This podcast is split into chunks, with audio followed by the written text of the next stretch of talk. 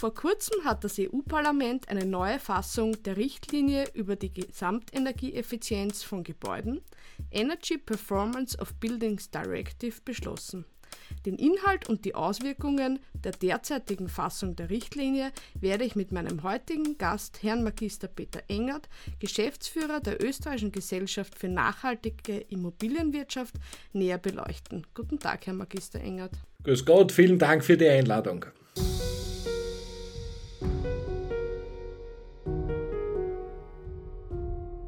Schon gehört? Jurio, iJurio ist jetzt Teil des Linde Verlags. Die hochsichere Lösung für komfortable und effiziente digitale Zusammenarbeit. www.jurio.com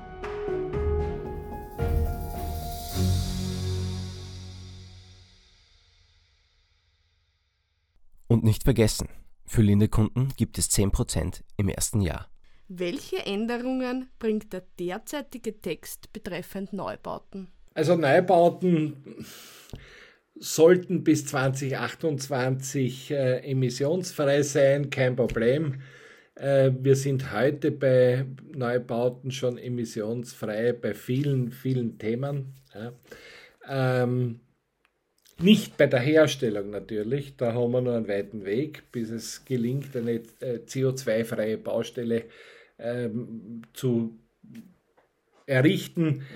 Die ÖGNI arbeitet daran, da Wege zu finden. Da geht es um Wasserstoff, da geht es um Abfallwirtschaft, da geht es um äh, Wiederverwertung von, von, von äh, Bauteilen. Aber die, die, wie soll ich sagen, die Bedienung des Gebäudes, die, dass es CO2-frei betrieben wird, das ist heute schon gegeben bei Neubauten. Also 2028 schreckt uns da gar nicht. Gibt es bei Gebäuden, die von Behörden genutzt werden, eine andere Frist? Ja, gibt es eine andere Frist. Äh, ich schaue gerade nach. Ähm, 2026, also die haben zwei Jahre weniger Zeit. Ähm, das ist spannend, weil vor allem bei öffentlichen Gebäuden sehen wir im Moment noch nicht so die, das Engagement, CO2-frei zu sein. Bei den, äh, bei den frei finanzierten oder privatwirtschaftlich finanzierten Gebäuden ist das viel, viel heftiger. Aber ich nehme an, Sie werden die nächsten drei Jahre intensiv dafür nutzen, das auch zu lösen. Ähm, die Wege sind klar, wie es geht, ist klar. Äh, die ÖGNI steht äh, allen zur Verfügung, wenn es Fragen gibt, wenn es notwendig ist, Dinge auch zu beweisen. Ähm, es sollte kein Problem sein beim Neubau. Gehen wir jetzt über zu den bestehenden Gebäuden. Welche Änderungen soll die neue Fassung bei bestehenden Gebäuden bringen? Also das ist ja eine spannende Diskussion. Wir haben ja anfangs gehabt, die ersten Leaks aus diesen Diskussionen haben ja darauf hingezielt, dass äh, es eine Verpflichtung gibt, äh, Gebäude CO2-frei zu gestalten, den Betrieb von Gebäuden CO2-frei zu gestalten. Äh, mittlerweile wissen wir, das wird nicht so sein.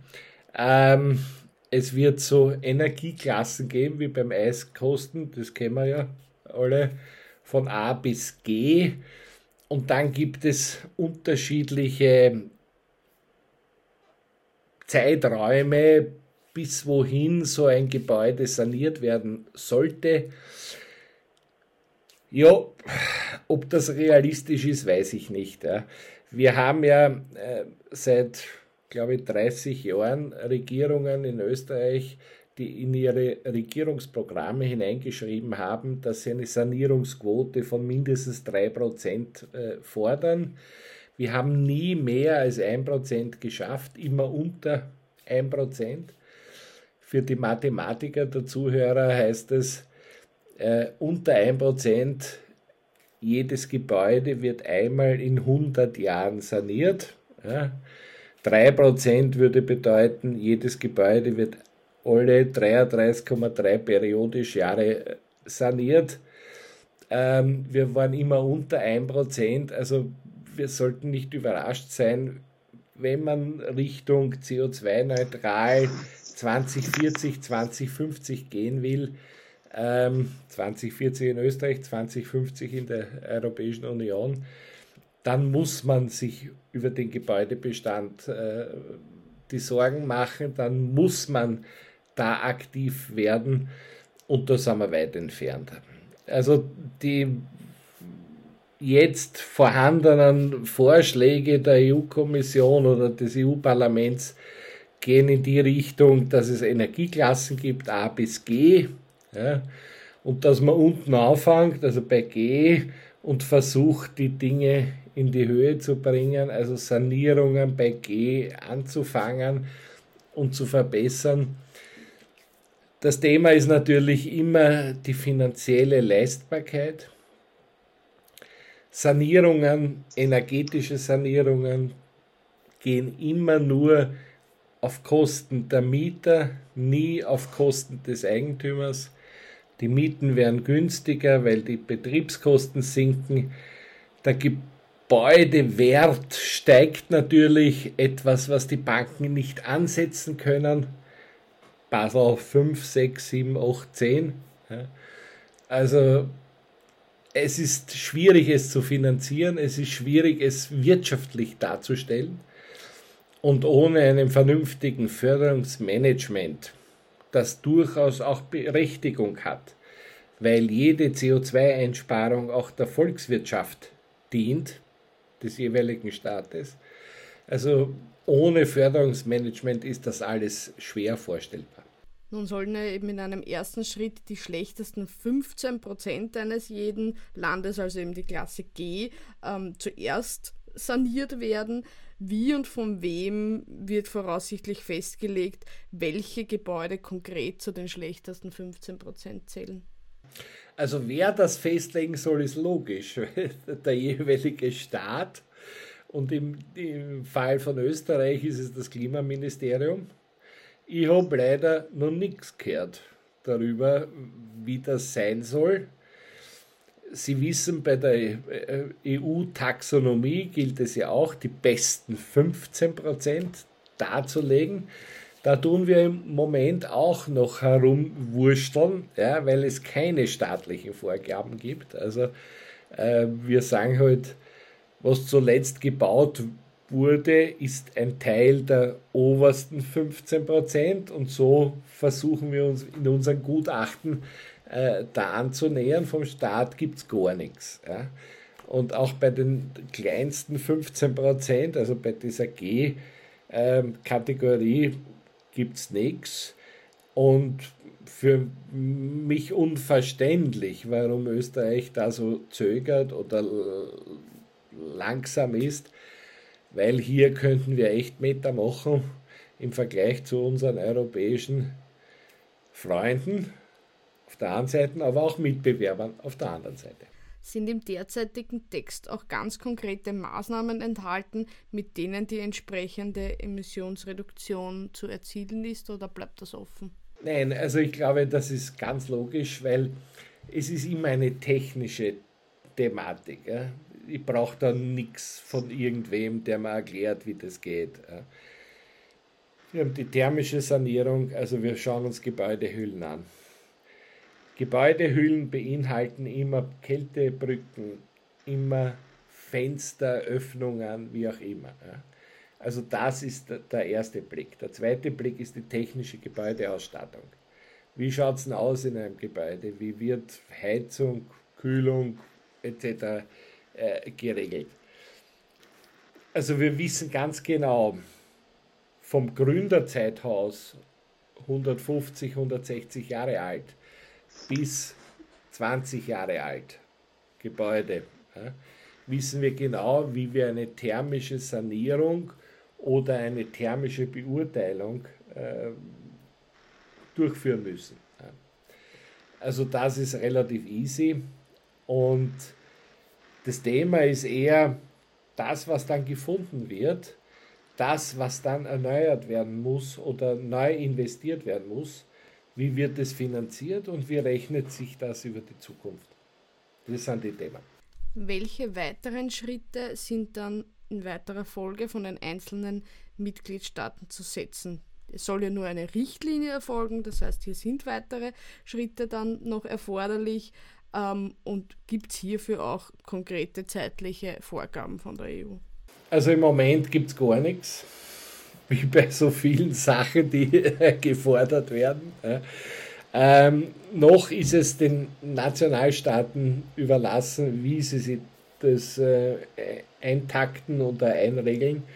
Ähm, was wir uns sehr wünschen würden, ist so vor allem, wenn ich als Investor auf Europa blicke und sage, wo investiere ich, ja, dass hier ein Gleichklang äh, passiert, dass es keine Ungleichheiten gibt, wo ich sage, in Rumänien kriege äh, Gebäude einfacher mit weniger Investitionen als in Österreich. Also das darf nicht sein. Es sollte ein Gleichklang äh, sein.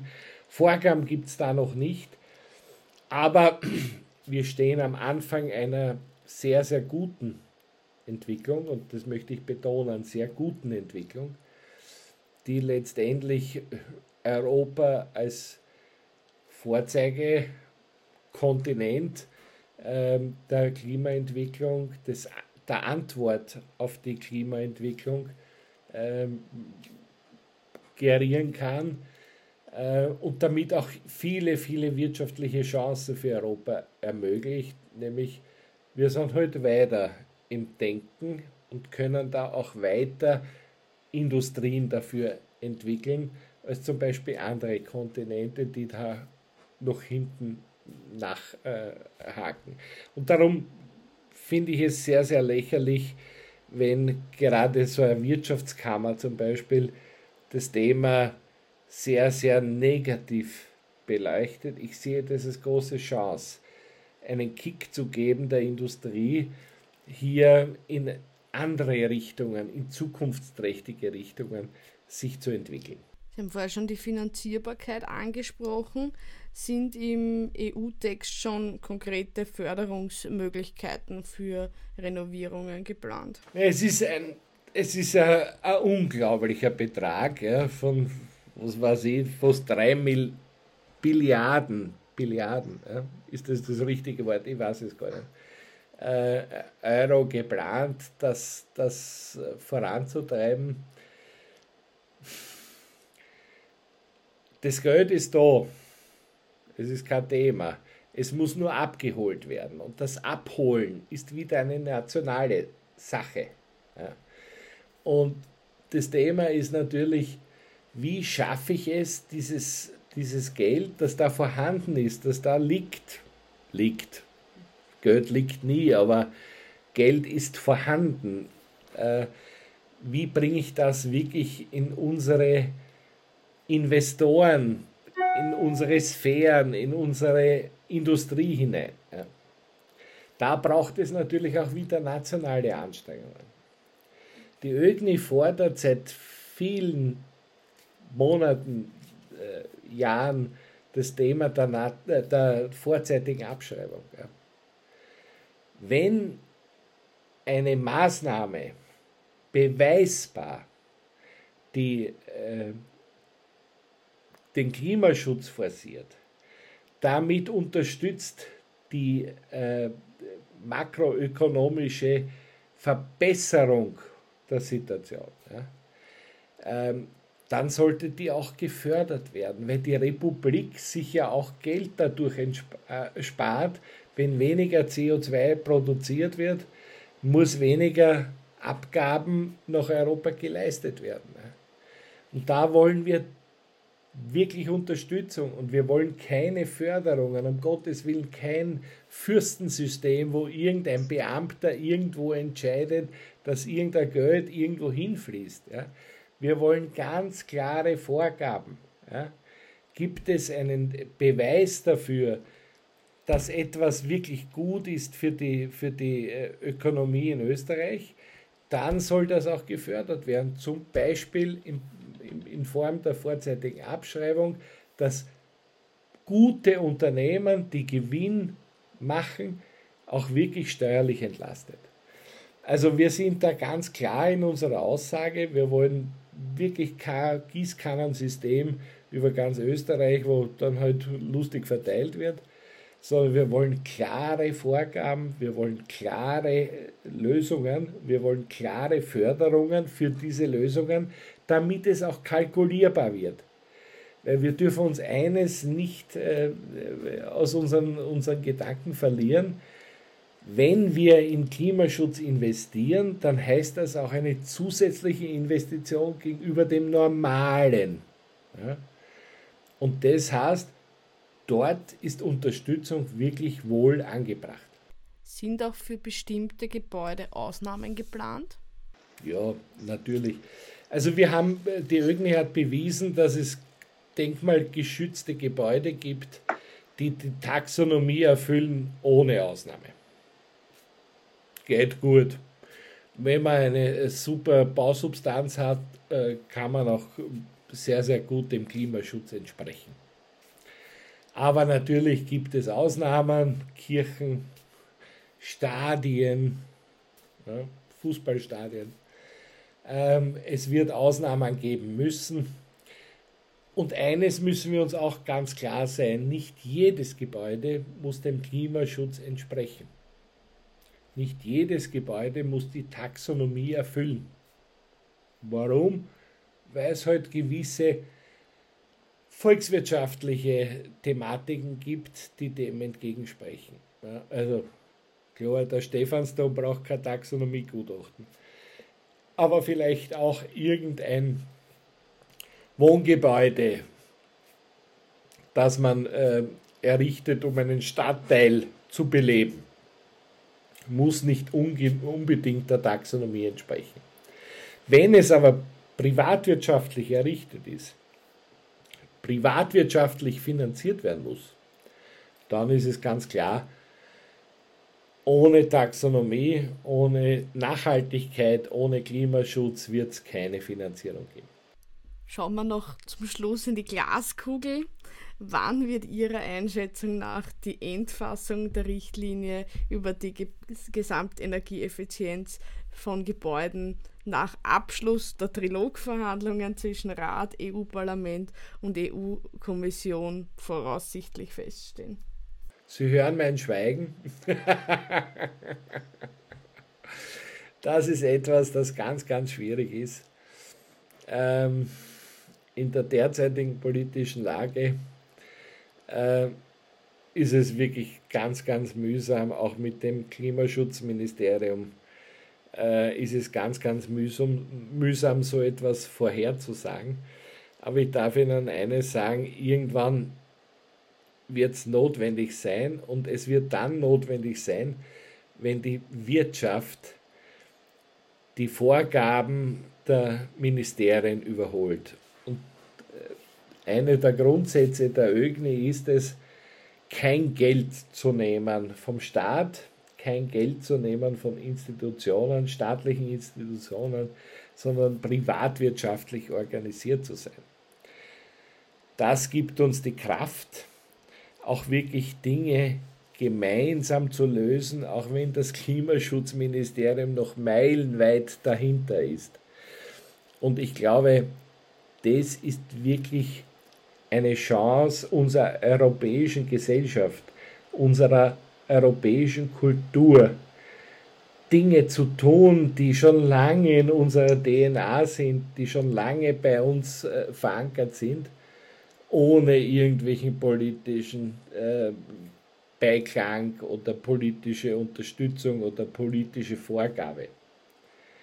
Das Problem ist nur, in Zeiten wie diesen, in einer Mangelwirtschaft von Fachkräften, Materialien, Energie, Zinsen, wie auch immer, diese Dinge umzusetzen. Aber wir werden das schaffen.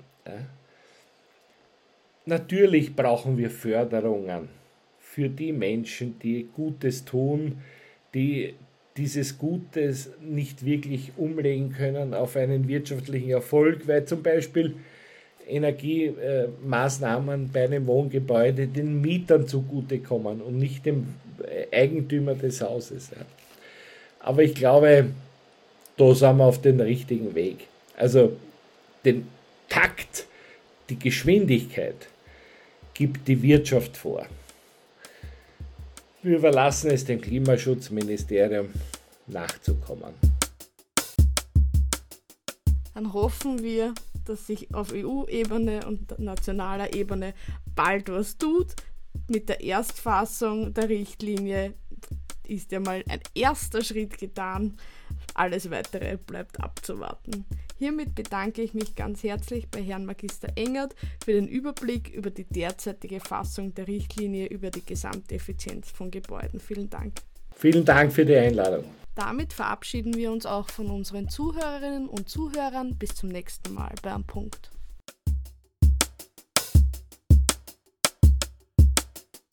Das war's für heute. Danke Ihnen fürs Zuhören. Um keine Folge von Am Punkt zu verpassen, abonnieren Sie uns auf Apple Podcasts, Spotify oder bei einem Podcast-Service Ihres Vertrauens. Bitte bewerten Sie uns auf diesem Wege auch gleich am besten mit 5 Sternen. Bis zum nächsten Mal bei Am Punkt, dem Podcast des Linde Verlags.